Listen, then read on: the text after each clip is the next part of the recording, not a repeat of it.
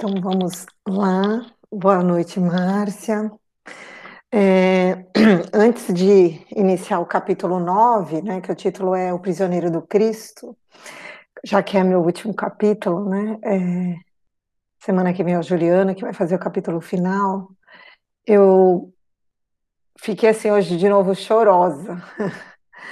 E eu falei, gente, por que, que eu tô chorando, né? É, no, de novo, né? Toda vez eu choro demais. E aí eu percebi que eu, que eu, eu tava vou sentir falta, assim. Eu sinto um. Eu sou muito. Eu falei, até brinquei com meu marido, eu falei, sou muito apegada a Paulo. E aí, mano. E aí eu percebi que essa, todas as vezes que eu leio Paulo Estevam, é uma oportunidade que eu tenho de me sentir perto né, deles perto de Emmanuel, perto de Paulo e, através deles, perto do, de Jesus. Né? Então, não sei se vocês têm essa mesma percepção. E isso me dá uma. Eu fico saudosa né, toda vez que eu termino de ler, porque eu, eu, eu sinto que eu, eu preciso me despedir, que eu preciso andar com as minhas próprias pernas. Enfim, né, tem nada a ver com o capítulo de hoje, mas eu estou só abrindo o coração para vocês porque eu sinto saudades. Não sei se vocês sentem, mas é isso que eu sinto. É, saudades de Paulo, saudades de Emmanuel, saudades do Cristo. E o porquê né, disso, nós só, eu só saberei provavelmente depois de desencarnar, mas enfim, vamos lá. O capítulo 9, ele começa com a viagem né, de Paulo, Lucas e todos aqueles integrantes também da Cesareia, entre outras pessoas, né, com aquela viagem do navio. O Juliano ele terminou a semana passada, é, o capítulo do Ju terminou falando justamente daquela daquela percepção, né, do Paulo em estado de meditação, vendo, né, a, a, a cidade, o porto se afastando e toda aquela emoção, todo aquele sentimento que passava ali, permeava a mente de Paulo. E, e essa, lembrando que o navio ele estava indo é, Roma a Roma. E conforme o navio atracava de porto em porto, o centurião Júlio César, Júlio, Júlio, desculpa, Júlio César, não, Júlio, ele ele ficava bem comovido, né, com todas as manifestações que, que aconteciam. É, e aí ele deixava assim, o Emmanuel fala que o Júlio ele já havia se Paulo ele tinha uma autoridade moral, né, muito forte, já já tinha assim estabelecido uma autoridade moral diante desse centurião.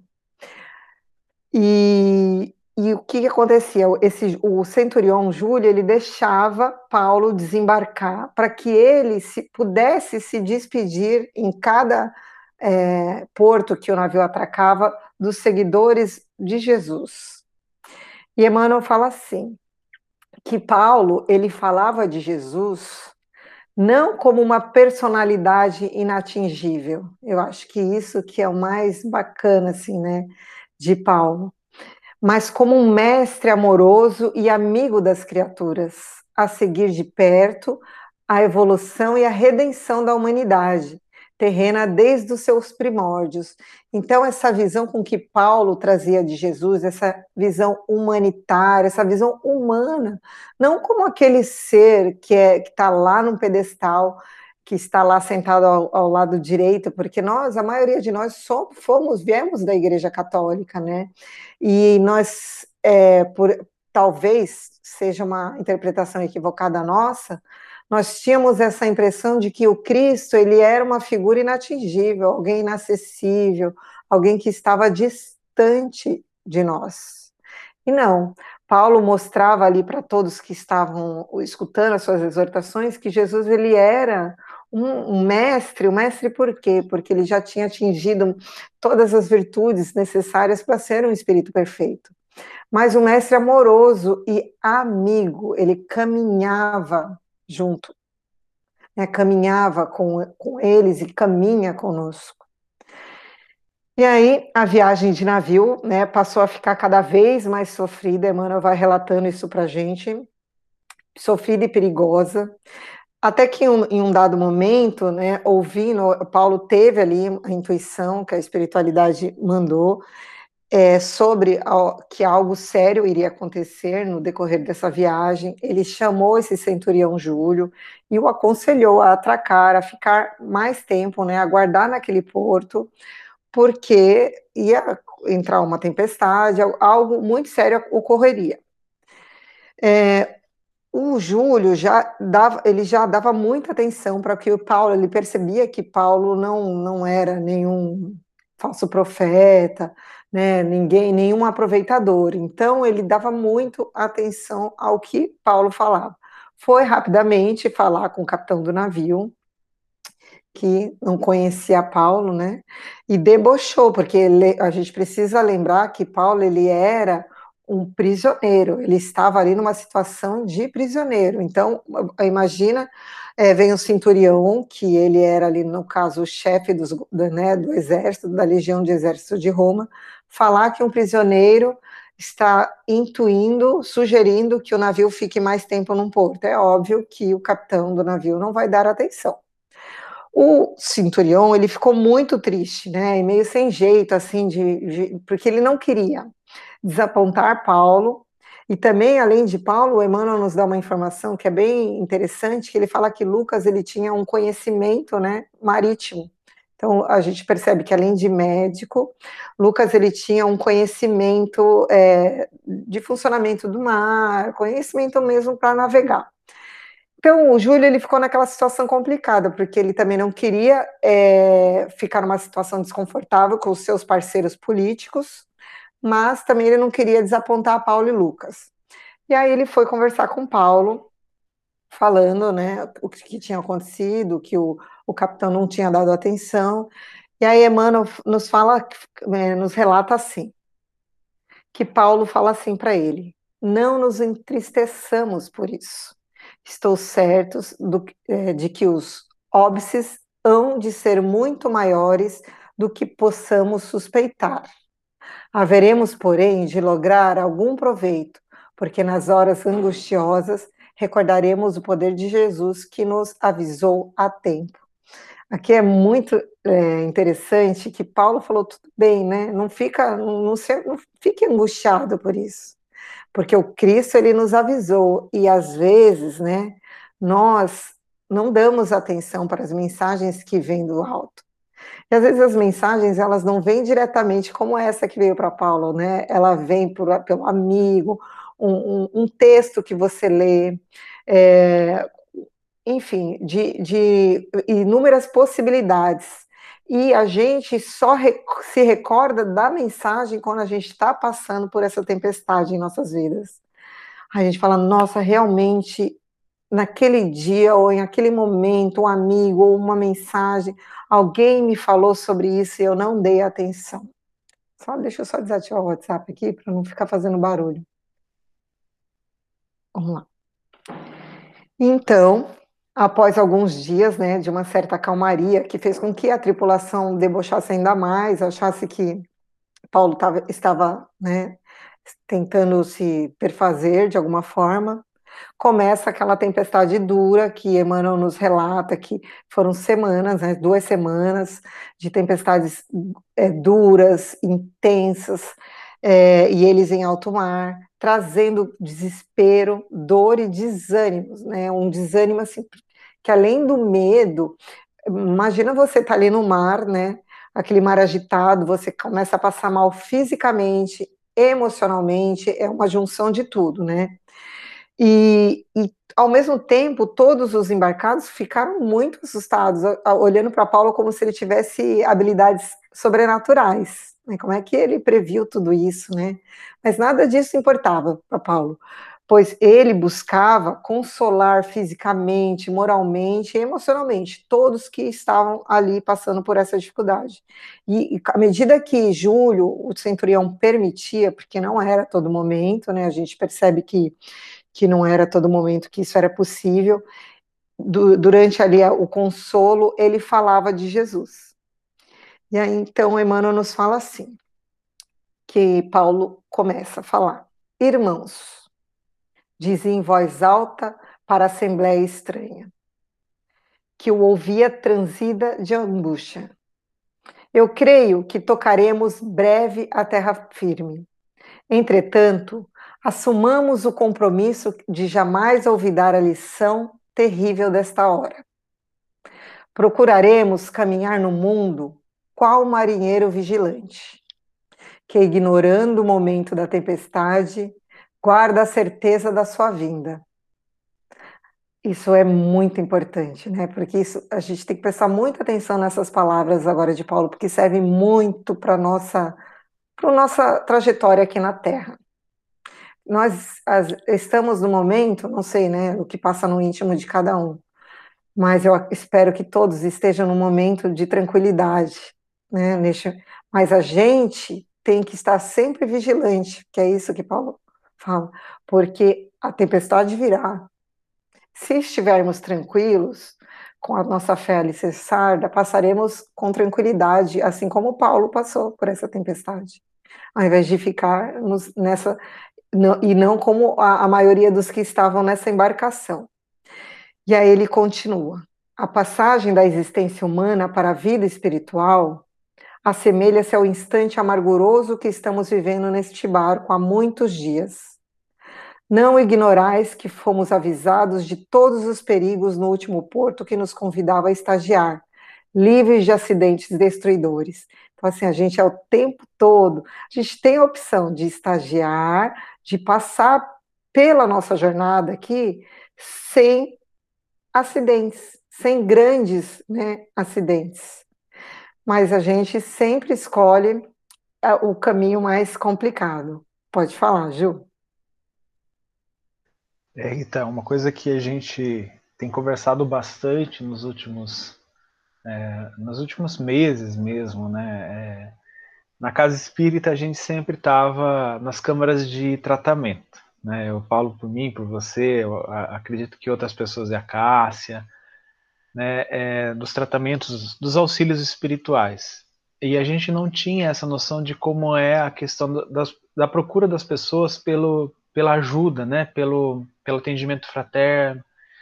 E a gente não tinha muita noção do empenho das pessoas. Né? É, é, eu vejo por mim, né, porque como eu acredito muito, tenho muita fé na doutrina, muita fé nos, nos espíritos e na espiritualidade, sempre que eu precisei recorrer a, a um auxílio espiritual, eu sempre tentei é, fazer aquilo que os dirigentes tentavam colocar para a gente, né? principalmente a questão de ir atrás do evangelho, de praticar mais o evangelho na, na, em casa e dentro do coração, acho que é o principal, né? Que a gente fala do evangelho no lar, evangelho no lar, mas o evangelho no lar é simplesmente um roteiro para que esse evangelho chegue ao nosso coração né, para que a gente possa, no dia a dia, utilizar do evangelho no coração. E quantas pessoas né, é, procuram as casas espíritas ou outras é, centros religiosos, recebem essas instruções, né, como o Paulo coloca aqui, lá na terra firme, né, quando tudo estava bem, quando tudo estava legal, e quando vem a tempestade, abandona tudo isso, né? É, e simplesmente, ou simplesmente não segue é, esses conselhos na terra firme. Olha, seria um momento de esperar, seria um momento de, de tranquilizar. E eu acho que isso é uma coisa muito comum da gente. Né? Eu, essa metáfora que, que o Paulo usou aqui como ensinamento, né, para ensinar como era questão de oportunidade, como o Cristo fazia também, né? Ele usou isso como aquela oportunidade para ensinar aquelas 269 pessoas, era isso? É, mais ou menos isso. Eu não lembro o número exato, mas era 269 tripulantes. Então ele estava ensinando ali, aproveitando esses momentos. E eu achei de uma sabedoria ímpar isso que o Paulo fez. Com certeza, Ju. E, e não, e às vezes até nós, né? É, nós não não nós é, relembramos né o ensinamento e aí a gente esquece e tenta é, enfrentar a tempestade. Camila, você quer falar? Sim, só, você está me ouvindo? Sim. É, trecho que ele fala que a passagem da existência humana para a vida espiritual, eu entendo que é o desencarne, né? Sim. O momento de desencarne assemelha-se ao instante amarguroso que estamos vivendo nesse momento. Está querendo dizer, então, em relação ao nosso espírito. Independente. Bom, entendi. Pode passar, ou de qualquer forma vai passar por esse instante amarguroso. Como se fosse um desespero, né? É, não, não tem um determinismo. Vamos, eu vou terminar de concluir aqui a, o, o parágrafo, aí vai ficar mais claro para a gente, tá bom? Então, aí o Paulo continuou falando que eu até destaquei aqui. É, buscamos o mar alto, de própria conta. Também Cristo Jesus nos concede os celestes avisos no seu evangelho de luz. Mas frequentemente optamos pelo abismo das experiências dolorosas e trágicas. A ilusão, como vento sul, parece desmentir as advertências do Salvador. E, no, e nós continuamos pelo caminho da nossa imagina, imaginação viciada. Entretanto, a tempestade chega de repente. É preciso passar de uma vida para outra a fim de retificarmos o, o rumo iniludível então, ele explica que a gente não tem uma percepção é, da nossa condição espiritual, a gente não tem clareza espiritual quando nós estamos encarnados, porque o corpo de carne nos traz essa, essa condição. E a partir do momento que a gente desencarna, respondendo um pouco a pergunta de Camila, todos nós, a grande maioria de nós que ainda vivemos no mundo de expiações e provas, é, passamos por algum momento dessa tempestade, que é onde, onde as ilusões é, se caem, a gente percebe, né, com clareza, o, o tempo que nós desperdiçamos com essas ilusões, essa imaginação viciada, como o próprio Paulo fala, mas isso não quer dizer que a gente fique para sempre na situação, na, nessa tempestade, não. Mas nós vamos, quando desencarnar, nos, é, nós vamos é, ficar de frente às nossas ilusões. A gente não pode achar, mesmo nós que já estamos aqui estudando numa segunda-feira por livre e espontânea vontade, que nós não nos iludimos ainda com relação à nossa condição espiritual. E isso todos nós vamos passar. Alguns é, um tempo mais prolongado, outro mais curto, a gente não sabe. Ou talvez não, tem algum de nós aqui que já não, né, não viva nessa ilusão. Mas a gente não deve se preocupar com isso. A gente deve se preocupar em, em conquistar virtudes. E aí ele continua falando. Entretanto, a tempestade chega de repente. É preciso passar de uma vida para outra a fim de retificarmos, né, como eu falei, o rumo.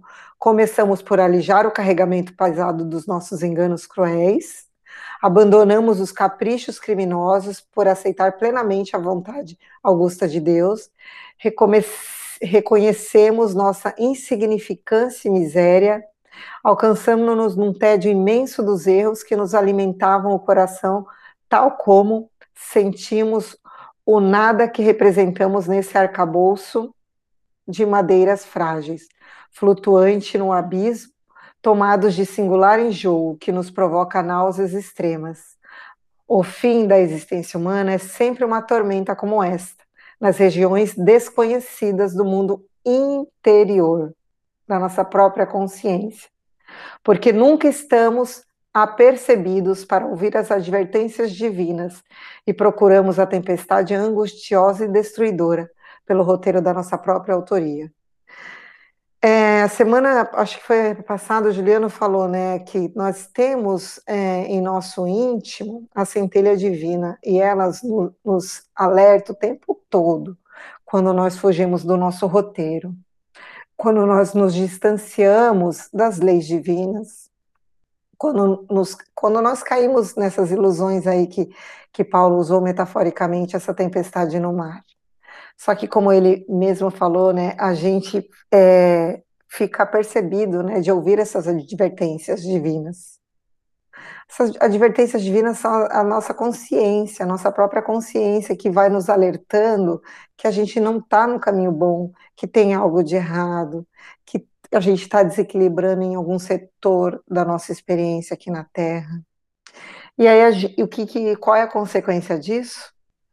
Por nossa própria escolha, a gente sempre está optando em encarar a tempestade, ao invés de estagiar um pouquinho mais na calmaria dos portos, que sempre nos aparecem em nossos horizontes. E aí, continuando, é, a Assembleia ela ficou bem amedrontada, né? E eles ouviam e um abraçava o outro, né? Neste momento você começa a perceber que o medo ele é um, também um dos mecanismos, né, que a espiritualidade utiliza, né, para que a gente exercite a fraternidade. E aí Emmanuel fala assim: contemplemos o quadro dos nossos sofrimentos. Isso era Paulo falando. Vede como o perigo ensina a fraternidade imediata. Estamos aqui, patrícios romanos, negociantes, então tinha gente de tudo quanto era né, é, jeito, de tudo quanto era raça, é, credos diferentes, autoridades, soldados, mulheres, crianças, prisioneiros, e todos estavam com medo. E por conta desse medo que uniam eles, a fraternidade é, essa, essa união, né, essa, através desse medo, fez com que eles exercitassem ali a fraternidade mútua. E Paulo fala: perante Deus, a dor nos irmana, todo mundo é igual, né? Diante de Deus. E os sentimentos, o mesmo fim da salvação e o restabelecimento da paz. Creio que a vida na terra firme seria muito diferente se as criaturas lá se compreendessem tal como acontece aqui agora, nas vastidões marinhas. Então, assim, se a gente tivesse aqui um, um toda vez que nós estamos com medo, né? Vamos recordar aqui o início da pandemia, todo mundo estava, o medo tomou conta do, do mundo, né? Do nosso planeta, a quantidade de, de demonstrações de solidariedade que, que começou a onda, né, que tomou conta do mundo. Aí, conforme o medo vai passando, a gente vai lembrando, né, o nosso egoísmo, vai reativando o nosso o nosso egocentrismo, né, o nosso nosso eu. E aí a gente vai se distanciando desses dessa fraternidade que o Cristo tanto nos pede. Então, após duas semanas de tempestade, né, que foi bem, é, eles vão se aproximando da, do porto da ilha de Malta. E aí o capitão se sentiu muito humilhado, porque todos estavam assim, olhando para Paulo, achando que Paulo era agora o comandante. É, isso na visão do, do capitão, é óbvio, né? E aí o que, que ele fez? Ele ordenou a morte de todos os passageiros da Cesareia, e, incluindo Paulo, Lucas, todos que haviam ali embarcado. Júlio, o centurião, ele, né, que como diz Emmanuel, já estava renovado no evangelho, fez, deu um jeito e ajudou que, que eles fugissem, né? Só que eles estavam longe, não tão perto, mas, uh, vamos dizer, uma distância, que deu com, que possibilitou que eles fugissem a nado. Eles se jogaram do navio e, e foram nadando até a ilha de Malta. Então aí a gente lembra lá no começo que além né, da necessidade que Emmanuel exaltava essa condição de atleta de Paulo, além né, de ser útil para as peregrinações dele, foi útil também né, nessa hora para ele conseguir ir até a, a, é, a, nado até a ilha de Malta, porque a gente precisa recordar que ele já era um senhor. Então eles passam, aí eles chegam lá na ilha de Malta, eles são, né, é, ficam lá, são ajudados, e aí tem aquele episódio da víbora, que era aquela aquela cobra, né, que pica Paulo e era uma víbora assim venenosíssima, que segundo aos nativos ali, aos índios, ninguém sobrevivia a essa a esse veneno. Porém, Paulo, ele com muita fé, e ele até faz um comentário, se não me engano é com Tito, é com Timóteo, né? Que ele faz o comentário. Timóteo. É, com Timóteo, que para Timóteo não se impressionar, que ia dar tudo certo e que eles, em, em, algum tempo, eles iriam acreditar que Paulo era um Deus enviado do Olímpio, e foi isso que mesmo que aconteceu. Paulo não desencarnou, e todos os nativos ali acreditavam que ele era um Deus enviado do Olímpio. Rita. Pode falar. É, é, é bom pontuar isso, porque assim, eles comentaram que, olha como é desgraçado esse prisioneiro, né? estava é, sendo levado para Roma, para pena, e aí a, a, a, os deuses né, puniram ele de outra forma, porque enfrentou uma tempestade, não, morre, não desencarnou na tempestade, mas aí vem para desencarnar ali na ilha, é, tentando se aquecer. Então ele era assim, para ele, a visão deles, ele era um prisioneiro muito desgraçado. Só que aí, quando o Paulo comenta, com, o, Timóteo comenta com ele, ele fala: olha, não, não se espante. Da mesma forma como eles estão me vendo como o pior dos bandidos, daqui a pouco eles vão me ver como um, um Deus descido direto do Olimpo. Então, assim, como a gente tem uma visão situacional das coisas, né?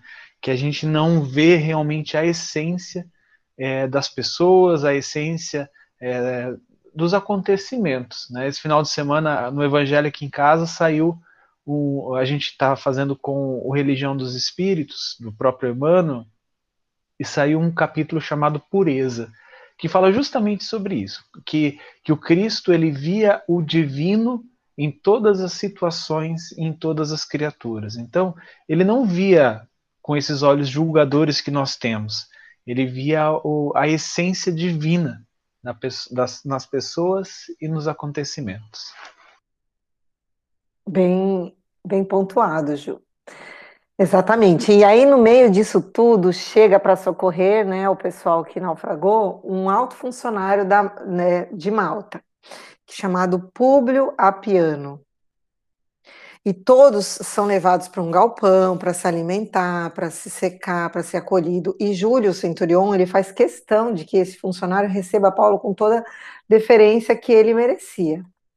Os, o funcionário, sabendo de todas as proezas, porque a notícia né, já estava se espalhando, e de todas as curas, fala do desejo de que Paulo veja seu pai. Ele estava com o pai adoentado há muito tempo, acamado, e Paulo aceita, até por questão de, é, de dever né, para Júlio, e também Paulo não dava ponto sem nó, né? Ele era uma oportunidade que ele tinha, principalmente naquela época, é, é, era, era através das curas que as pessoas é, se aproximavam, do evangelho, não só naquela época, hoje também, né? Mas naquela época era mais assim necessário, vamos dizer assim. E Paulo vai, é, atende esse pai, faz imposições de mão, de mão, trabalha magneticamente, com uma prece ardente, utilizando assim as suas potencialidades anímicas, que é o magnetismo, e também as potencialidades espirituais do Cristo, do Estevão e de, dos trabalhadores é, de Jesus que estavam ali. E devolve ao pai desse funcionário uma certa melhora, a sensação de saúde despertando nesse funcionário uma curiosidade, né? Nossa, eu quero conhecer esse evangelho. Quem é esse Cristo que faz com que uma pessoa, esse homem, né, que é um prisioneiro, principalmente nessa condição, é, venha aqui e cure o meu pai? E aí a notícia do feito né, se espalhou pela, pela ilha de Malta inteira. E criou uma oportunidade de, é, de Paulo, Lucas e os demais que estavam ali fundar mais uma igreja, nos, né, principalmente nos corações de todos que estavam ali é, presenciando essa, essa, essa, compartilhando né, essa companhia. Emmanuel fala assim que a bandeira augusta do Cristo também ali ficara defraudada para sempre. Então a gente percebe que, né, tudo assim não existe pontinho assim, tudo está organizado pela espiritualidade. Então a tempestade, provavelmente, o naufrágio, tudo isso é, é, teve efeitos bons, né? teve efeitos é, é, grandes para o Evangelho. E passando alguns meses, eles partiram para Roma novamente, parando em algumas cidades, em alguns portos, né? E com a ajuda agora do amigo, Emmanuel chama agora o centurião de amigo de Paulo, Júlio. E Paulo ele pregava o reino de Deus em todos os lugares que ele estava, atraindo inúmeras. Emmanuel fala assim, inúmeras. Então a gente imagina que é muita gente, inúmeras criaturas para o evangelho redentor. E próximos a Roma, Júlio conversa com Paulo, fala sobre a necessidade de ter que agir com ele de uma forma diferente, como um prisioneiro mesmo, porque ele ia estar perto de pessoas que eram muito influenciadoras ao, ao César, né, ao imperador. E Paulo tranquiliza e estende a mão, os braços, né, para que ele o algeme e fala assim: Ora esta, Júlio, não te incomodes, porque ele estava muito incomodado de ter que algemá-lo. Sei que tens necessidade de algemar-me os pulsos para a exata execução dos teus deveres. Apressa-te a fazê-lo, pois não me senti, seria lícito comprometer uma afeição tão pura qual a nossa.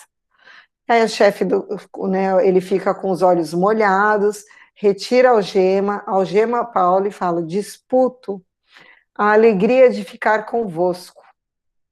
Quisera ser como vós, um prisioneiro do Cristo.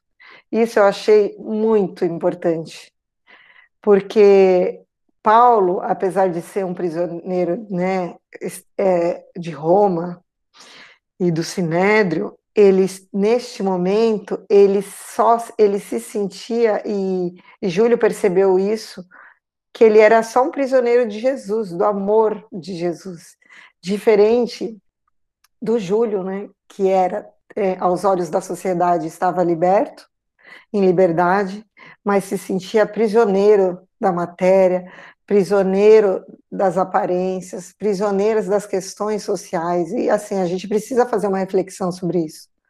O quanto a gente não está se aprisionando, né, o quanto que a gente não está se aprisionando em questões que não são são perecíveis, né? Que não nos é, levarão para caminho nenhum, para caminho que nos engrandeça, nada disso, muito pelo contrário.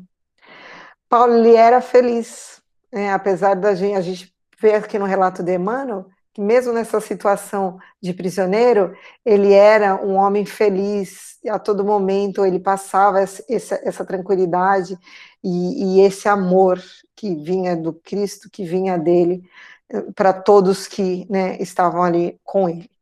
Então eles desembarcam em Vesúvio. E aí eu vou trazer aqui uma informação é, que eu andei pesquisando. É, eu queria trazer aqui, Ju, umas informações de Vesúvio. Eu vou compartilhar, peraí, que eu preciso lembrar também. Gente, isso numa. Peraí, compartilhar.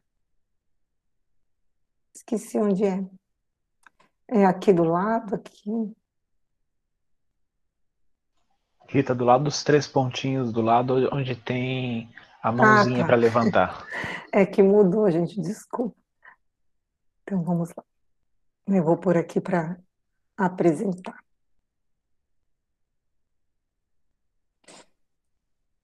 Eu quero trazer essa informação para vocês. Ah, que legal, agora está aparecendo aqui para mim. Olha, eu estou parecendo criança. Vamos lá. Vocês estão vendo? Ah, ótimo. Vesúvio fica aqui no mapa, como vocês podem ver. E eu trouxe é, de propósito esse mapa com essa nuvem aqui, porque ela tem uma informação muito importante que Emmanuel nos traz assim, bem disfarçadamente. Vocês estão vendo aqui a cidade de Pompeia, né? E Vesúvio, vamos lá. É, é um estratovulcão localizado na cidade de Nápoles, hoje, né, Itália, a cerca de 9 quilômetros do oeste de Nápoles e a curta distância do litoral. É o único vulcão na Europa continental, é onde tem né, e tem entrado em erupção nos últimos 100 anos, embora atualmente seja adormecido. Dos dois outros principais vulcões ativos da Itália. O Etna, que está na região da Sicília, e um outro Stromboli. O Vesúvio é o mais conhecido pela erupção de 79 depois de Cristo, que resultou na destruição das cidades romanas de Pompeia e Herculano. Ambas jamais foram reconstruídas, apesar de habitantes sobreviventes e saqueadores ocasionais terem realizado diversos despojos nos escombros. É, e aí, eu queria falar um pouquinho para vocês. Só não mudou os slides, né? Não mudou aí? Não, né? Para mim, não. Ah, nem para mim. Peraí. Ué, por que, que não mudou? Será? É, é, a apresentação provavelmente está na outra tela, Rita. Gente, aí eu tô. Você... Peraí, Ju. Vou parar aqui e vou voltar. O que, que eu fiz de errado? Tenta compartilhar só uma janela. É, Coloca para apresentar. Mas lá no teu outro computador, no teu outro monitor, tá, tá certinho? Tá compartilhando certinho? Tá, só uma janela, ó, pus de novo, peraí. Só que daí você vai ter que compartilhar a apresentação, não. Isso, agora você compartilhou a apresentação, exatamente. É, mas era o que eu tinha feito. Vamos ver se vai. Bom, tudo bem. Vamos lá. É, o que, que eu quero trazer aqui para vocês hoje? É, não sei, não sei, alguém, quem aqui já leu há dois mil anos?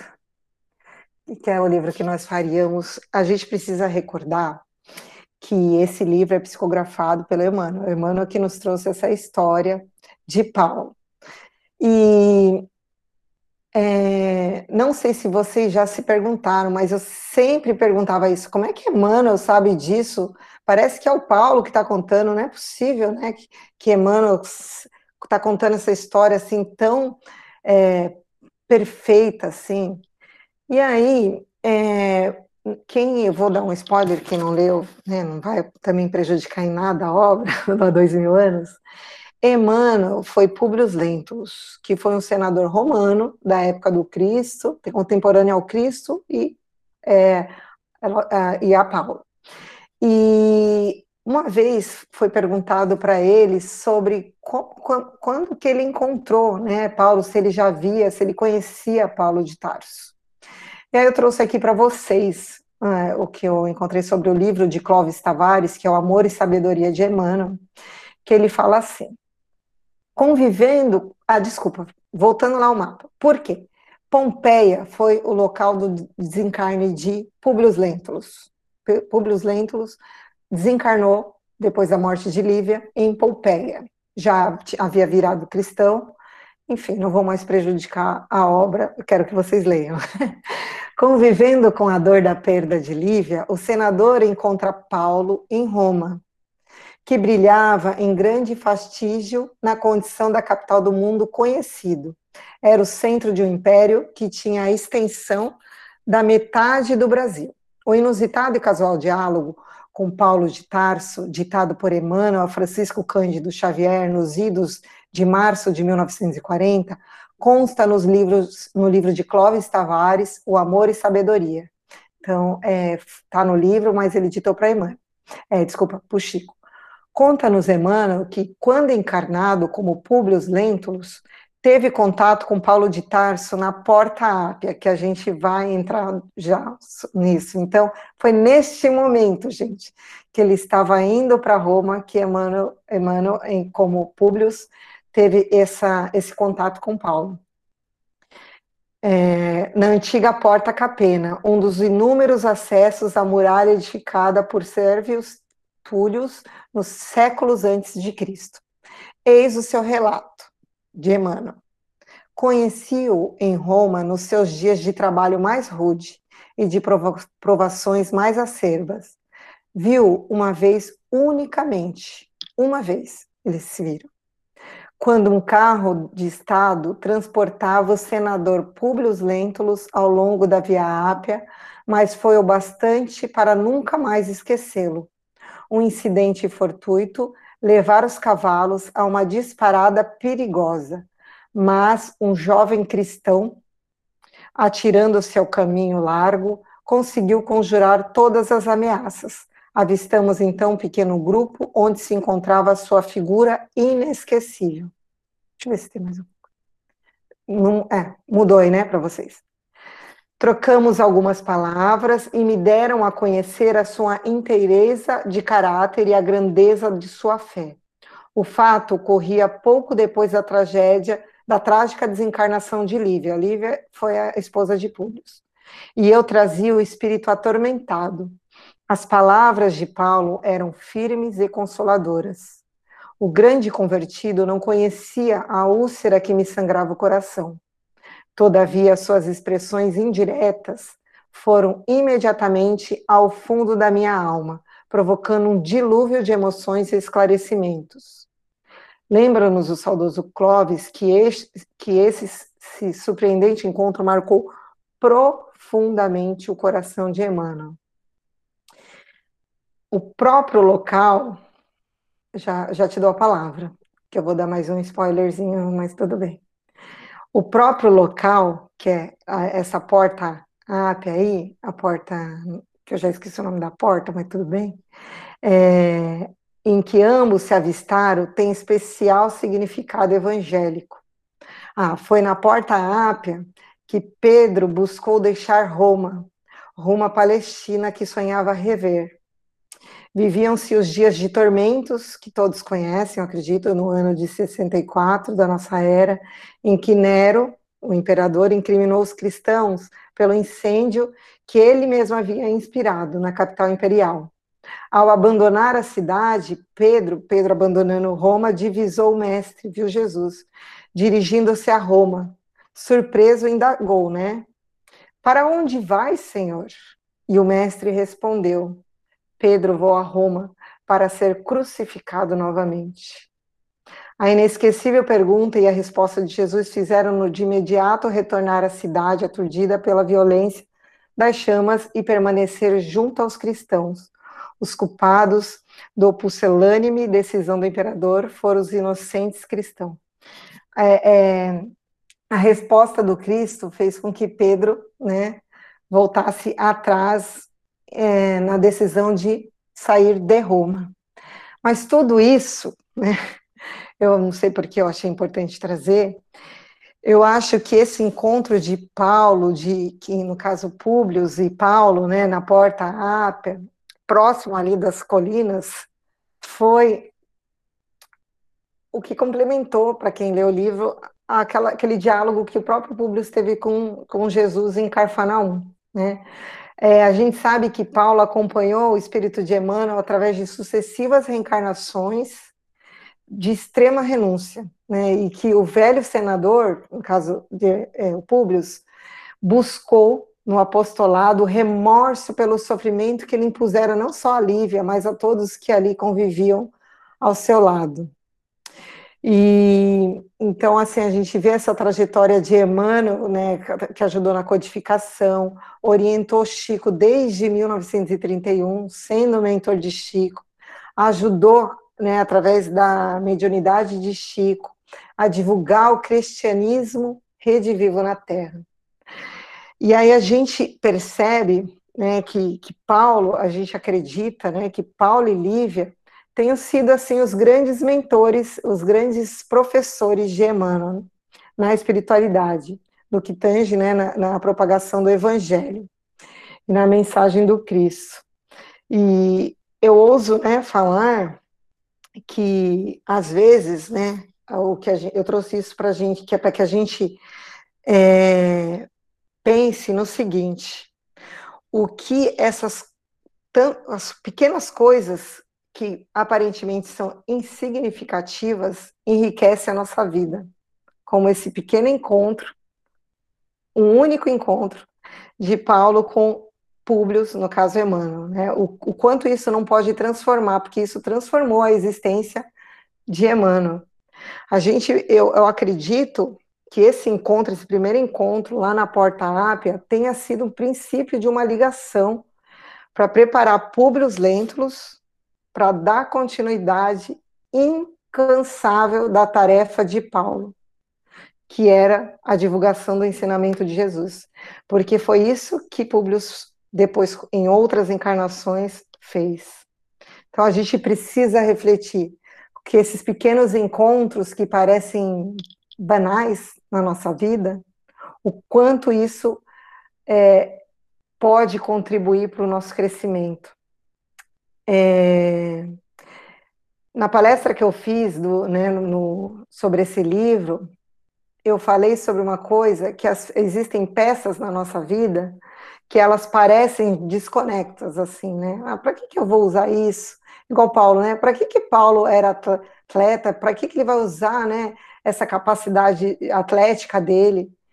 E essas peças, em algum momento da nossa vida, elas se juntam e aí a gente começa a perceber que não existe nada fora do contexto na nossa encarnação, nada fora do lugar. Tudo faz parte de um grande, de um grande quebra-cabeça. E aí, conforme a gente vai é, atingindo maturidade espiritual, a gente vai conseguindo unir essas peças. Voltando aqui, desculpa, fugi um pouquinho. Camila, você quer falar ainda? Nossa, criar uma curiosidade. É, esse passagem desse encontro de Públio e Moreno, né? É, ele e Paulo tem também né, alguma algo assim na, no livro do é há dois mil anos o nome do livro? É, não, há dois mil anos não tem nenhum relato, não, do encontro dele com Públio. Isso foi depois que o, o Chico perguntou, e aí ele, uma mensagem psicografada, ele deu essa informação para o Chico eu comecei a, a, ouvir, mas acho que era, era tipo uma, uma rádio novela. Rádio novela, é, vale a pena, mas é que o livro ele tem muito, muita informação bacana, então vale muito a pena ler o livro. Tá Obrigada. Imagina. Então vamos voltar aqui. Então, Júlio, querendo agradar a Paulo, pediu que um dos soldados fosse procurar ali, né, é, informações, se tinham cristãos, se tinha é, alguma igreja, se tinha alguém. Não demorou muito e veio acompanhado de um velhinho chamado Sexto Flactus. E aí Emmanuel nos fala assim: Flactus, Flacus informou que a cidade tinha há muito a sua igreja e que o evangelho ganhava terreno nos corações, que as cartas do ex-rabino eram tema de meditação e estudo em todos os lares cristãos, que reconheciam em suas atividades a missão de um mensageiro do Messias do Salvador. Tomando a velha bolsa, arrancou ali mesmo cópia das epístolas aos romanos, guardada pelos confrades e com especial carinho. Então, isso né, fez com que Paulo se sentisse muito feliz, né? É, Sexto Flactus espalhou a notícia né, da chegada do apóstolo, mas então, eles tinham recebido alguns meses antes, sei lá, ano antes, as cartas, as epístolas que nós conhecemos né, aos romanos, e aí, de repente, o apóstolo dos gentios, gentios está lá, né? E aí muitos companheiros e irmãos de causa encheram a pensão onde eles estavam pediram, né, Clemência, para que Júlio permitisse que Paulo ficasse ali pelo menos por uns sete dias na cidade, para poder pregar, interpretar mesmo, e foi atendido prontamente. E aí Emmanuel fala que a comunidade viveu horas de júbilo imenso. Sexto Flacos e os companheiros expediram dois emissários a Roma para que os amigos da cidade imperial tivessem conhecimento da vinda do apóstolo dos gentios e cantando louvores no coração, os crentes passaram dias de ilimitada ventura.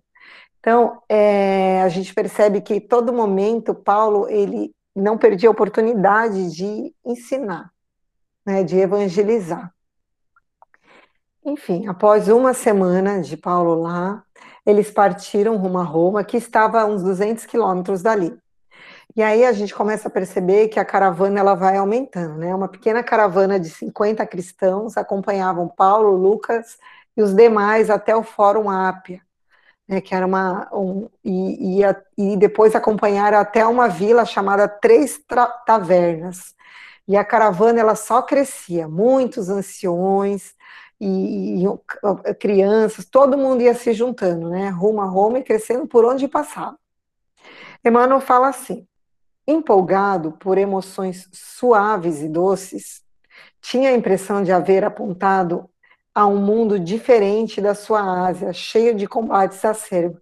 Então a gente percebe aqui que num pequeno momento é, Paulo ele se viu assim é, é, com uma pausa do combate que foi, né, a peregrinação dele inteiro, o apostolado dele inteiro, só naquele momento, mesmo indo rumo à prisão, ele estava se só colhendo ali amor, colhendo ali a, a, os frutos do, do seu, da sua própria semeadura, que foi de amor e de, de entrega à causa. Em certo momento da viagem, o ancião, Apo, que também estava acompanhado, Apolodoro, come, começa a conversar com Paulo. Então ele pede licença ali para Júlio e ele começa a conversar com Paulo falando sobre as perseguições, que eu até comentei aqui um pouquinho, que Nero começou né, a ordenar aos cristãos. Eu acredito que todos nós já sabemos, né? Eu acho que o Juliano vai, no, no outro capítulo, falar um pouquinho mais sobre essas perseguições e, e dos testemunhos que muitos cristãos, cristãos estavam vivendo lá nos circos máximos. E aí todo o relato das perseguições causa muito espanto em Júlio. Ele fica muito impressionado, o centurião, né? E aí Paulo fala, no momento, neste momento, precisamos negar a nós mesmos e tomar a nossa cruz. Paulo compreendendo assim que o momento era muito é, perigoso, o momento era muito delicado. Então Apolodoro explica o porquê das perseguições e aí Júlio fica informado porque é injusto, enfim. E aí ele fala é horrível, né, tudo isso. E aí Apolodoro sorriu e acentuou. A tirania contemporânea tudo justifica. E aí ele fala: não levais vós mesmo um apóstolo prisioneiro, né? O que, que é justiça, né?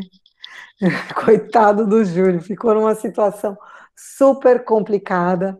E essa comparação que, que ele fez deixou assim uma situação meio esquisita no ar. E aí ele todo sem graça falou que sim, sim. E Paulo percebendo né, esse embaraço, ele fala, ele dá um, um, uma exortação bem esclarecedora.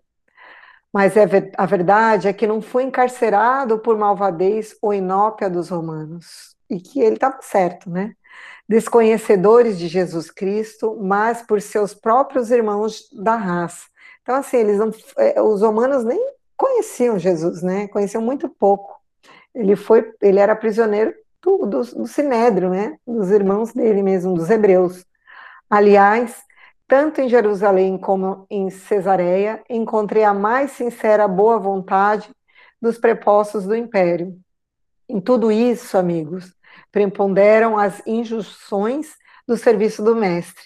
Para o êxito indispensável dos seus esforços remissores, os discípulos não poderão caminhar no mundo sem as marcas da cruz. Eu achei essa é, essa explicação do Paulo muito importante, porque quem realmente é, se entrega ao apostolado, ele vai ter que renunciar a si mesmo, ele vai ter que ter essas marcas, né, as chagas, os filhos do Calvário, né, que Abigail tanto falava para Paulo, porque não tem como testemunhar, passar na vida sem testemunhar, né? No caso deles aí na época, o testemunho, ele era um testemunho muito mais pesado. Nosso testemunho é outro, né? Nosso testemunho é íntimo. As nossas marcas são íntimas, estão em nossos corações. Pode falar, Ju. É, é realmente muito muito legal esse destaque que você fez, Rita porque eu estava pensando quando eu estava lendo sobre o que nós enfrentamos agora, como essa oposição ao serviço do Mestre, como cristãos. Nós não somos cristãos, muitas vezes acusando outros cristão, cristãos também, cristãos, cristãos, cristãos, é, que, que de, de, fazer, de se dedicar a, a Jesus da sua maneira. Né? Muitas vezes nós somos incompreendidos da maneira como nós nos dedicamos ao Cristo. Né? Nós nos dedicamos ao trabalho do Divino Mestre é, sempre ligados ao outro lado da existência, né? ligado ao plano espiritual, conhecendo e tentando atuar junto às, à espiritualidade, mas os, as outras correntes religiosas, elas também atuam na, na seara do Cristo. A maneira delas, ao jeito delas. E, e muitas vezes eu vejo que eu tenho muito é, sentimentos julgadores sobre é, a, a, fé crente, né, a fé evangélica, a fé, a fé católica, a fé de outras religiões também cristãs. Então, será que eu também não estou trabalhando como esse opositor, como ele fala aqui, né? E, e o que ele está falando, né, nessa, nessa parte final, né, para o êxito indispensável dos seus esforços é, remissores, os discípulos não poderão caminhar no mundo sem as marcas da cruz. Isso quer dizer, sem levar aquilo que Jesus deixou é, impregnado na sua mensagem, né, constituindo a sua mensagem. Então, assim, por mais que nós recebamos esses olhares e, e palavras acusadoras de outras religiões, né, enfim, ou da sociedade, nós devemos continuar, como Paulo, é, na questão do, do mestre. Né? Exatamente, Ju. E é isso mesmo, Márcia. E assim, se a gente for pensar, qual que é a marca da cruz? Qual que é a marca que o Cristo nos deixou da cruz? Qual que é a sua significância? Incompreensão. Ninguém compreendeu o que ele estava dizendo, ninguém compreendeu o que ele falava, ninguém compreendeu suas atitudes, a sua mansidão. Então, as marcas do Cristo é a incompreensão que todos nós, em algum momento, vamos viver. Eu espero que nós sejamos os incompreendidos, né? E não que a gente esteja incompreendendo os que, os que caminham com a gente. A gente precisa refletir bastante sobre isso. Então, a incompreensão, ela é uma chaga que, enquanto o nosso planeta ainda não estiver restabelecido, a fraternidade que Jesus nos pede, ela vai acompanhar quem se esforça para caminhar sobre as luzes do Evangelho. E a gente tem que ter essa resignação de Paulo, resignação de Pedro, essa resignação de Tiago. Temos que ter eles como exemplo, de Estevão, de todos eles, né? Desses, desses mártires que nós que estão que são exemplos para nós de pessoas que viveram é, a, sua, a sua passagem aqui na Terra, com toda a problemática, não que Jesus não tenha é, passado pelas mesmas situações, mas a clareza espiritual dele já era um outro nível. E a gente precisa tirar essas lições para que a gente possa se fortalecer e caminhar. Então, continuando, né, essa explicação de Paulo fez com que eles ficassem mais tranquilos, né, que ficassem sem sem culpas, que aquele mal-estar passasse. Então eles chegam nessa porta capena, que eu olhei aqui, é um antigo portão, como o, é, o Emmanuel né, nos relatou, que cercava a grande muralha, era uma das entradas principais da cidade de Roma. E aí, Emmanuel nos relata, assim, de forma bem emocionante, que centenas de mulheres, crianças, aguardavam lá Paulo que era um quadro muito comovente. Né, o cortejo parou para que os amigos o abraçassem. Então, nesse momento aí que, que Emmanuel, como Públio, encontrou Paulo. Eminentemente emocionado, o centurião acompanhou a cena inesquecível, contemplando anciãs de cabelos nevados osculando as mãos de Paulo com infinito carinho então, isso ele queria dizer que, em, apesar das pessoas serem mais velhas, é, que na época, né, até hoje para a gente também é um sinal de sabedoria, elas tinham em Paulo essa percepção, esse sentimento de uma sabedoria muito grande, que ele era um espírito que trazia uma sabedoria grande. E aí Emmanuel continua falando. O apóstolo, elevando naquelas explosões de afeto, não sabia se havia de contemplar os panoramas prodigiosos da cidade de Sete Colinas, se paralisar o curso das emoções para prosternar-se em espírito, num preito justo de reconhecimento a Jesus. Ao mesmo tempo que ele se sentia extremamente emocionado por, por, aquelas, por aquela explosões de afeto, ele sabia que aquilo tudo era para Jesus tudo era para Cristo. Na, na, no capítulo anterior, não é que o que, que Lucas quer comentar, né, sobre essa, essa emoção em, em, Atos dos Apóstolos e que ele chama a atenção de Lucas, né? Eu vi que o Juliano falou no, no, na semana passada, porque ele sabia que todo o trabalho era a seara do Cristo, né? Então eu não posso ser reconhecido porque o amor, a sementeira é dele. Ele só era um servidor, porque por acréscimo de misericórdia teve a oportunidade de plantar tanto amor, mas o amor vinha tudo de Jesus. Então eles pernoitam em Roma, numa hospedaria, e no dia seguinte Paulo compareceu diante das autoridades competentes lá de Roma. E lá eles aguardavam o general Burus, não sei se é essa a pronúncia, que Emmanuel fala que ele era amigo pessoal de Nero e conhecido como um homem honesto. Aí eu dei uma pesquisada, o nome dele é Sexto Afrânio Buro.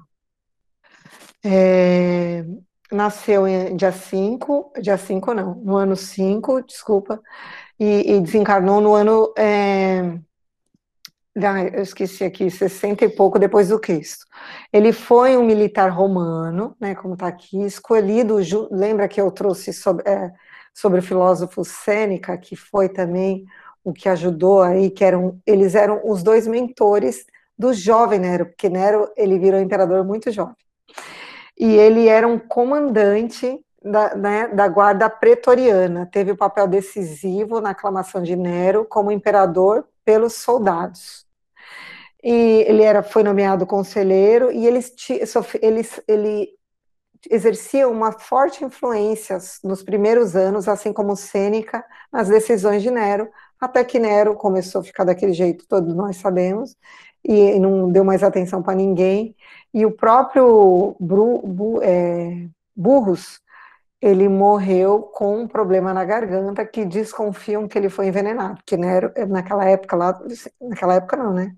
Em alguns países até hoje envenenam os inimigos, né? Então, ele foi envenenado provavelmente pelo seu próprio pupilo, que era Nero. Então, Paulo ficou preso algum tempo até que se confirmasse a sua cidadania romana, pois assim, né, confirmando a cidadania, ele poderia aguardar a audiência em liberdade, já que ele estava em Roma e o cidadão romano ele tinha algumas é, prioridades, né, algumas regalias, não sei, né, como é que a gente pode interpretar isso. E aí, depois de uma semana em que fora permitido o contato permanente, a Emmanuel fala assim, desculpa, gente. Depois de uma semana em que fora permitido o contato permanente com Lucas, Aristarco e Timóteo, o apóstolo recebia ordem para fixar residência nas proximidades da prisão. Privilégio conferido pelos seus títulos, então, assim, como foi confirmado a sua, a sua cidadania, então ele podia, hoje a gente fala assim, que era um regime semiaberto, mas ele tinha que morar ali próximo da prisão e ele tinha que ir todos os dias lá para testar que não, não fugiu, né, testar que ele estava mesmo, na época não tinha tornozeleira, então era a maneira de, de é, organizar. E aí, longe de esmorecer, esmorecer diante dos obstáculos, continuou redigindo epístolas consoladoras e sábias às comunidades distantes. Continuou seu trabalho, né? No segundo dia ele, da sua nova instalação, ele recomendou a esses três companheiros que eles, eles precisavam procurar trabalho, alguma forma de se manter, porque Paulo ele vivia do quê? Ele do pão que ele tinha que se alimentar. Ele ia todos os dias lá para a prisão para se alimentar. Só que não era justo que os companheiros é, se, se, usufruíssem dessa, dessa, é, dessa coisa do Estado também. E aí assim fizeram, né? De fato, diariamente, todos os dias, Paulo ia até as grades do calabouço, onde tomava sua ração alimentar e aproveitava essas horas para evangelizar, para falar sobre o evangelho, para é, trazer um pouco de esperança, de amor para essas vítimas de maldade, porque esses prisioneiros eles eram açoitados, eles eram muito maltratados. Todos os é, o ouviam com deslumbramento espiritual jubiloso com a notícia do que não se encontravam desamparados pelo Salvador.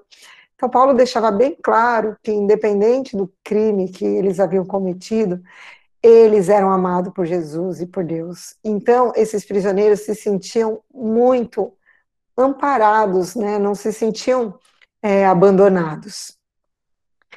E aí Emmanuel fala assim, eram criminosos do esquilino, bandidos das regiões provincianas, malfeitores, servos ladrões, entregues à justiça pelos senhores para regeneração.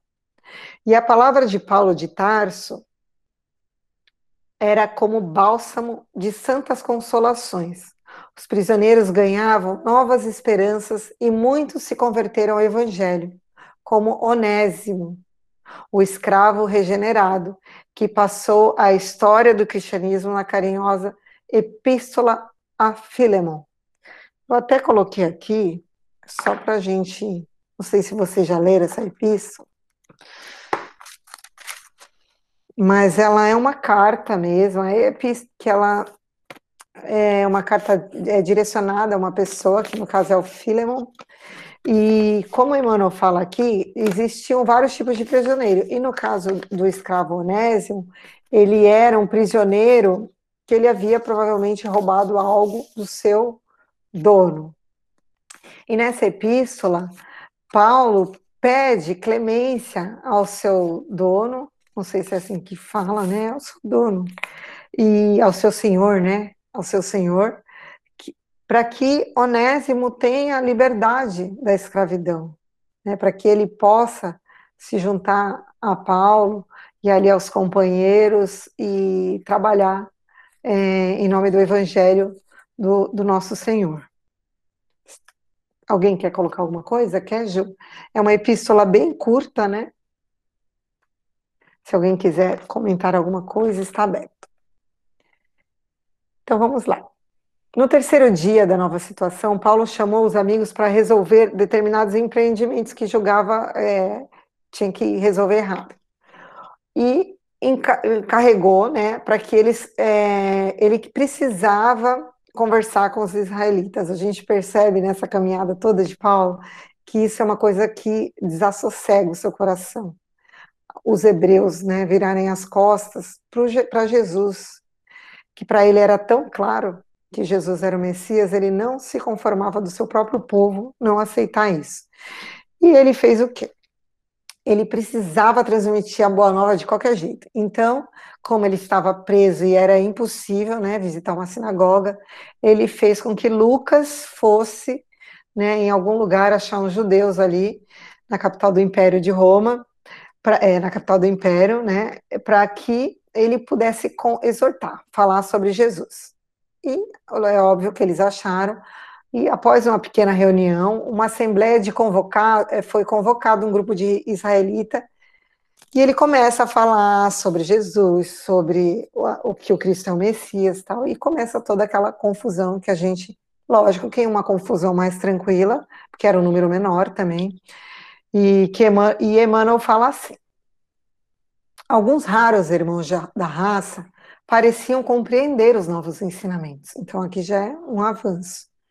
Enquanto que a maioria se entregava às interpretações ruidosas e às polêmicas estéreis.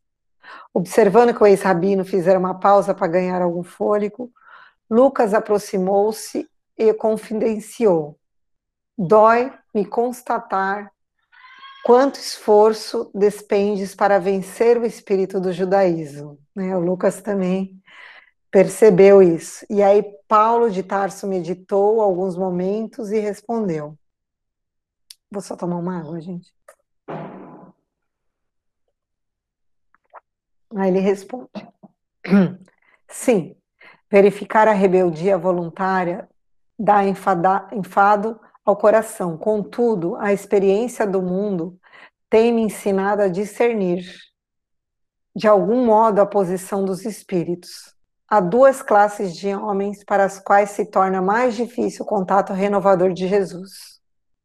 A primeira é a que vi em Atenas, né? lembrando o que aconteceu lá em Atenas, e se constitui de homens envenenados pela falaciosa ciência da terra homens que se, cristalizar, que se cristalizam numa superioridade imaginária e muito presumem de si mesmos.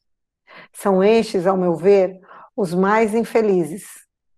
E a segunda classe é o que conhecemos nos judeus recalcitrantes, que, possuindo um patrimônio precioso do passado, não compreendem a fé sem lutas religiosas, petrificando-se no orgulho da raça e preservam uma falsa interpretação de Deus, de a, a tal arte, entendemos melhor a palavra do Cristo, que classificou os simples e pacíficos na terra como criaturas bem-aventuradas.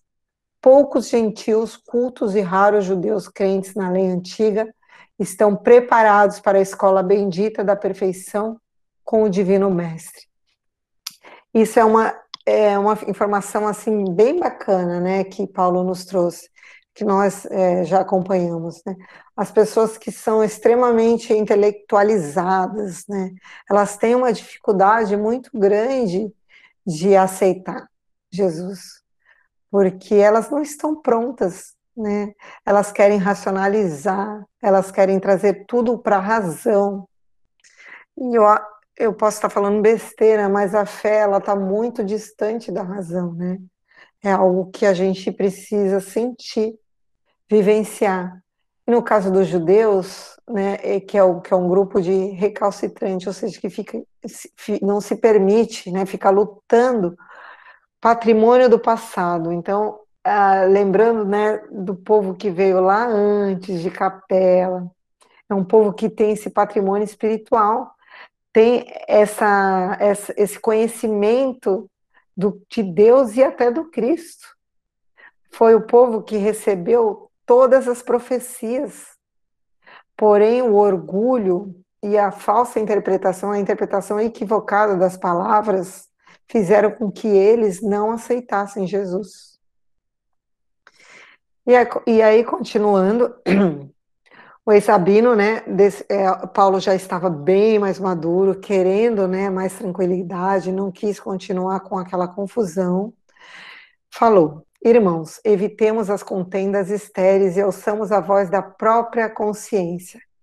Continuai examinando a lei e os profetas, nos quais encontrareis sempre a promessa de Messias, do Messias que já veio. Desde Moisés, todos os mentores de Israel referiram-se ao Mestre com caracteres de fogo. Não somos culpados da vossa surdez espiritual, invocando as discussões ferinas de há pouco. Recordo a lição de Isaías, quando declara que muitos hão de ver sem enxergar e ouvir sem entender. São os espíritos endurecidos que, agravando as próprias enfermidades, culminam em lutas desesperadoras para que Jesus possa mais tarde convertê-los e curá-los com o bálsamo do seu infinito amor. No entanto, podeis estar convictos de que esta mensagem será auspiciosamente recebida pelos gentios simples e infelizes, que são, na verdade, os bem-aventurados de Deus. Então, aqui Paulo fez com que a Assembleia refletisse né? É preciso ter olhos de ver e ouvidos de ouvir. Agora que a gente percebe que quanto Jesus menciona de Isaías, né, quanto ele menciona do Velho Testamento, justamente que ele queria o que fazer, provocar essa, essa reflexão do povo hebreu. E aí ficou todo mundo calado, porém é, veio um ancião israelita que pediu para que Paulo continuasse a ensinar né, sobre a boa nova, porque havia um grupo ali, pequeno, mas havia um grupo que se interessava pela filosofia de Jesus. E aí ele pergunta por que, que Paulo não, não ensina nas sinagogas tal.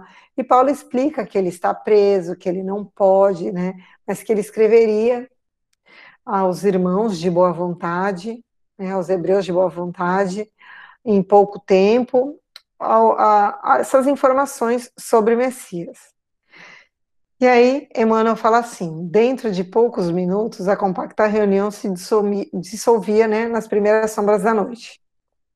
Daí por diante, aproveitando as últimas horas de cada dia, os companheiros de Paulo viram que ele escrevia um documento que dedicava profunda atenção. Às vezes, era visto a escrever com lágrimas, como se desejasse fazer a mensagem da mensagem um depósito de santas inspirações. Em dois meses entregava o trabalho a Aristarco para copiá-lo, dizendo: Esta é a epístola aos Hebreus. Fiz questão de grafá-la, valendo-me dos meus próprios recursos, pois que a dedico aos meus irmãos de raça e procurei escrevê-la com o coração. O amigo compreendeu no seu intuito e, antes de começar as cópias, destacou o estilo singular e as ideias grandiosas e incomuns. Eu destaquei essa informação porque essa epístola ela tem existe um, uma certa contestação assim de algumas correntes que falam que essa epístola não é de Paulo.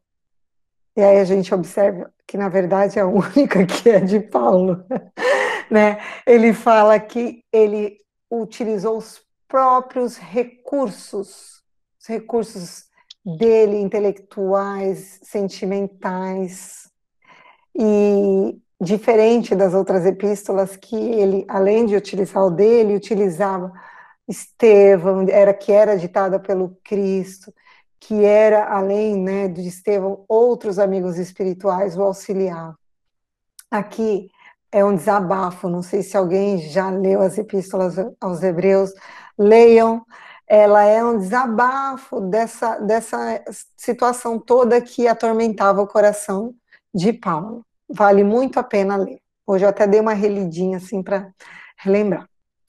E aí Paulo continuou trabalhando, né, incessantemente, em benefício de todo o evangelho, né? Mesmo prisioneiro, ele achava maneira de confortar, de falar sobre o evangelho.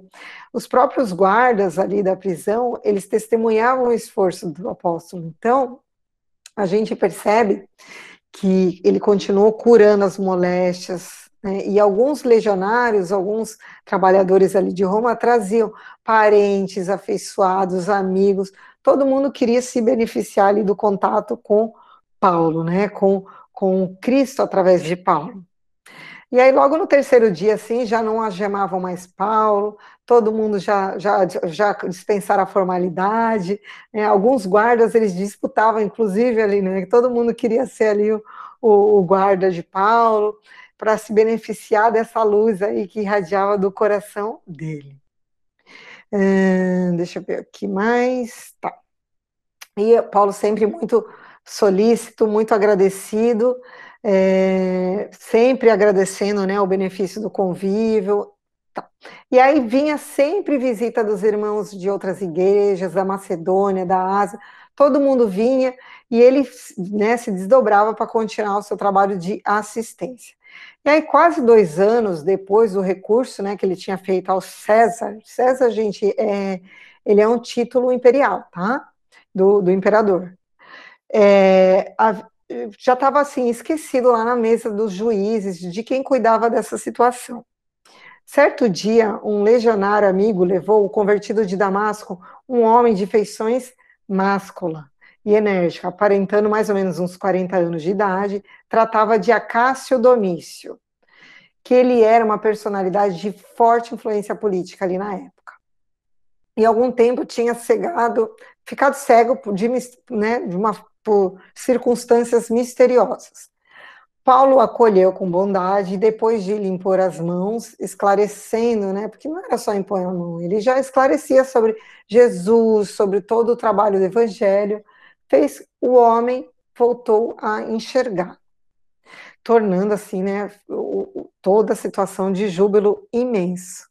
E ele falou, gente, seu Deus é verdadeiro, né? Eu preciso conhecer esse Deus e as pessoas precisam conhecer profundamente reconhecido a Jesus, né, o apóstolo ele ficou ali mesmo em, em, em situação de agradecimento e domício, conhece, procurou conhecer de, a, a essa doutrina, né, se entregar de forma espiritual, de reformar-se, de mudar de vida, e solícito a tudo que Paulo tinha feito por ele, falou: não, eu vou verificar o que está acontecendo, como é que esse homem pode ser um prisioneiro, né? Isso não entrava na cabeça dele.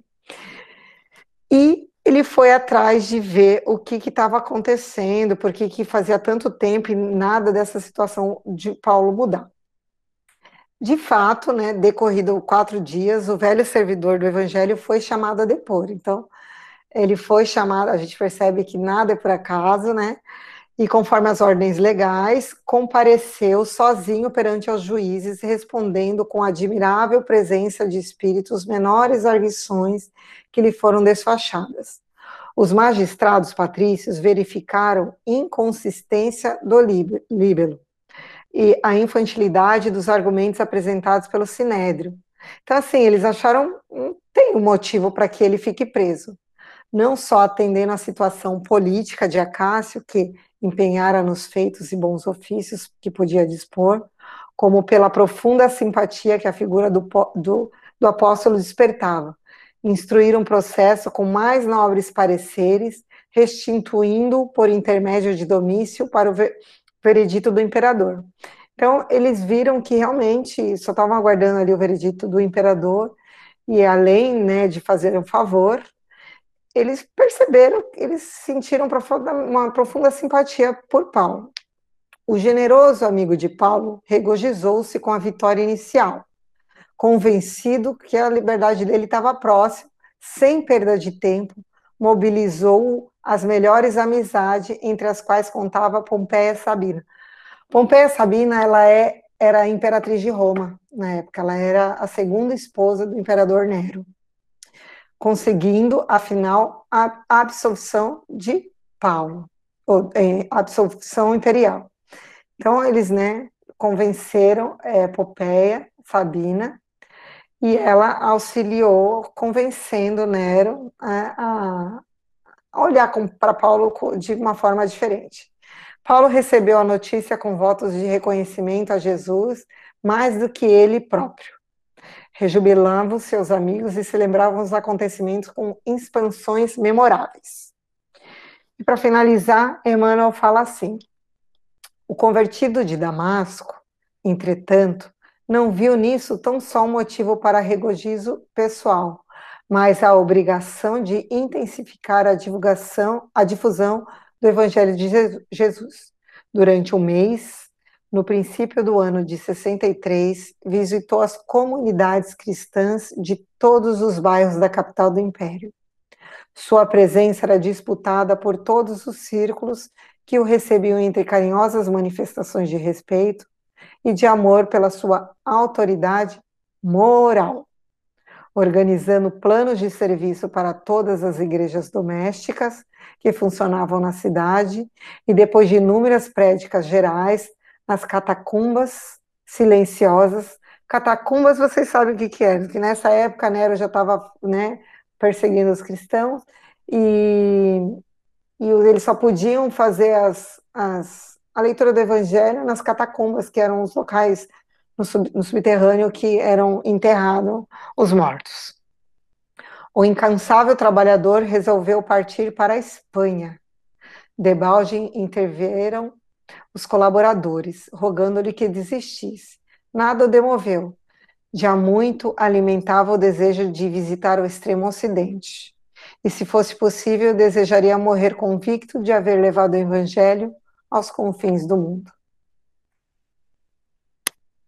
É isso, gente. Agora, semana que vem, preparem os lenços. Ó, tô aqui, não tenho lenço, mas eu peguei um rolo de papel higiênico.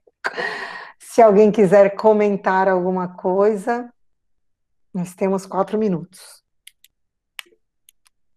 Pode falar, claro. Eu queria comentar, vocês estão me ouvindo? Sim. Sobre essa questão de, de fé e razão, né? O que, que eu penso, né? Não é possível, lógico, você é, vivenciar a fé do outro e nem é, chegar a isso a razão, a fé do outro. Mas é possível você, a partir da razão, compreender. E compreender é um exercício racional, né? é compreender a fé do outro. E aí eu acho que é um tem um pouco a ver, na verdade eu acho que tem tudo a ver com o que o Juliano falou em relação às outras religiões, né?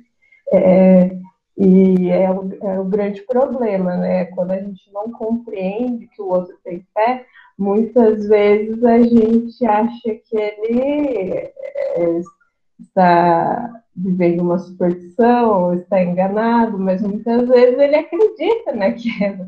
Ele tem razões para acreditar naquilo que ele acredita, né? Não necessariamente a pessoa está é, sob influência de, de alguma coisa ruim, ou enfim. Era só mais ou menos isso. Não sei se vocês concordam. Com certeza concordamos. Eu tinha certeza que você falaria sobre isso, eu só estava aguardando. É isso mesmo, acho que você está tá, tá certíssima. E a partir do momento que a gente compreende que cada um tem uma, um entendimento de mundo, né? Que eu acho que é isso. Cada um está na sua experiência, vivendo num momento, apesar da gente viver junto, a gente vive num momento diferente evolutivo. E aí, a partir do momento que a gente aceita e compreende, eu acho que as coisas ficam mais tranquilas. Pode falar, Gil. É uma, uma questão muito importante, né? É, é o, enten o entendimento da palavra fé. Né? Eu entendi o que significava realmente fé quando li o livro Boa Nova, que tem um capítulo chamado Confiança em Deus. Então, ali, o exemplo do apóstolo realmente né, com o que Cristo fala com ele, né, não sei se todos conhecem o livro Boa Nova do Humberto de Campos, é a conversa do Cristo com seus apóstolos, assim, no final do dia, né, em alguma, algumas situações que eles estavam realmente é, com dúvida e, e vão se con, con, é, consultar com Cristo, e Cristo conversa com eles. Então, é um entendimento. E essa questão da fé, é, principalmente a fé em Deus, né? É, eu por muito tempo eu fiz parte de uma filosofia de vida que é o Rosa Cruz, né? Lá ele não tem, não é uma religião, é uma filosofia, mas existem vários religiosos e pessoas de várias religiões. Então, quando eles se referem a Deus, eles se referem de uma maneira muito bonita. Eles falam do Deus do seu coração e da sua compreensão. Porque a gente compreende Deus de maneiras diferentes, cada um de nós. Né? Os hebreus compreendem de uma maneira e nós compreendemos de outra. Né? E, e eu, eu acho, eu acredito, né, que se nós fôssemos falar o que você compreende de Deus, por mais que a gente acredite no mesmo Deus, a compreensão dentro do nosso coração é diferente. Então, a confiança que nós vamos ter em Deus, ela se manifesta de maneira diferente para cada, cada um de nós. Né? E isso também reflete na maneira como a gente é, tem essa confiança, né? tem essa prática de se entregar, entregar a Deus, de ter fé.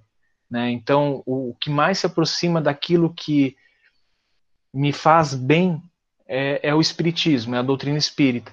Mas outras pessoas são outras outras correntes religiosas. Então isso é o importante. Né? Não importa o caminho, o importa é o que importa é realmente se ligar a Deus e confiar nele, que é a fé.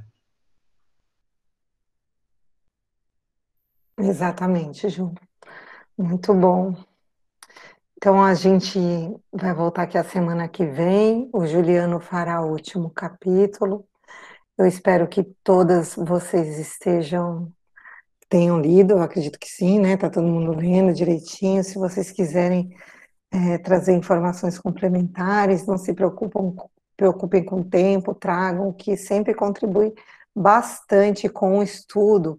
Esse nosso estudo ele fica gravado em podcast, gente. Então, outras pessoas é, assistem, ouvem. É, então, é muito interessante mesmo essa, essa discussão que nós temos, né? Ela só, só enriquece o estudo.